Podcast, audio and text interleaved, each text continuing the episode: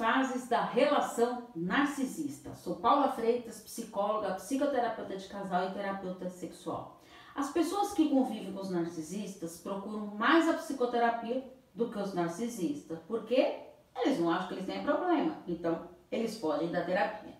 O narcisista, quando ele vai para psicoterapia, ele pode usar até para desabafar, o dizer o quanto os outros não valorizam.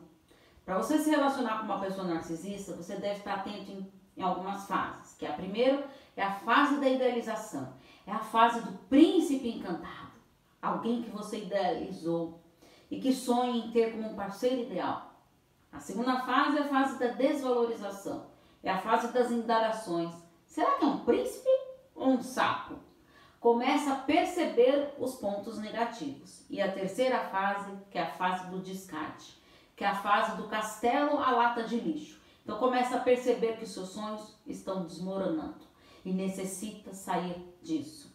Qual dessas fases você mais se enganou? Isso. Pensa bem.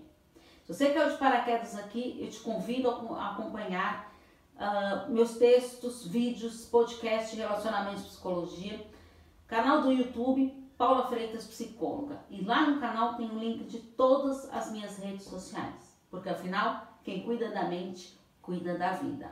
Um grande abraço. Tchau, tchau.